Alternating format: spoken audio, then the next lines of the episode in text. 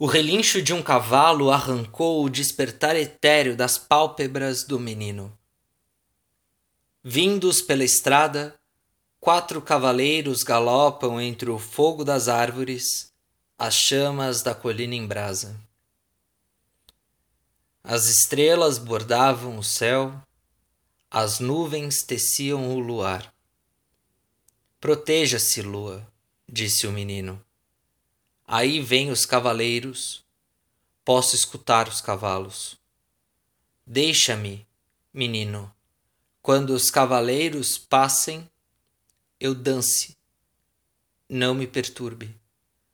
Lua, lua, se esconda que com tua brancura farão tecidos e nela acenderão as fogueiras.